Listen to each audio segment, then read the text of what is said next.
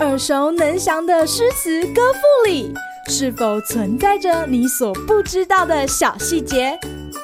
快跟着师傅麦恩居一起补充韵文当中的小惊喜！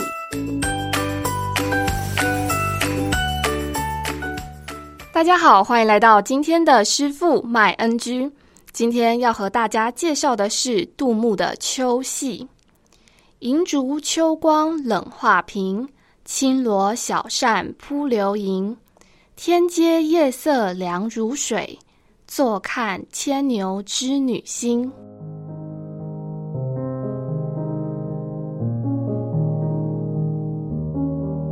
这首《秋夕》描写一位宫女在秋天晚上观望天上繁星的情景，蜡烛微弱的火光映照在精美的屏风上。添上几分冷清之感。寂寞的宫女拿着轻薄丝罗制成的小圆扇，淘气地追赶着萤火虫。尽管月色沉沉，凉风袭来，应该是就寝的时间了，但她依然抬头看着那牵牛织女星，一年一次难得的相会。今日 NG 点。是叹是喜，小朋友，你觉得这首诗描写的情境是开心欢喜的，还是有点忧伤感叹呢？俞碧云在《诗境浅说》的序编就有提到，这首《秋夕》是从深闺女子的角度来吟咏七夕的情事。至于女子内心复杂的情感，则全部囊括在举头坐看的动作中。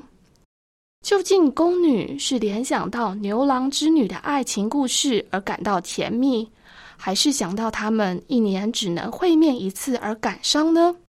这就有待读者们细细揣摩了。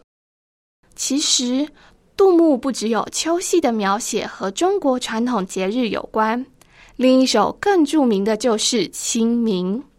时至今日，每当清明扫墓时，看到屋外忽然飘起细雨，师傅脑中总会蹦出一句“清明时节雨纷纷”呢。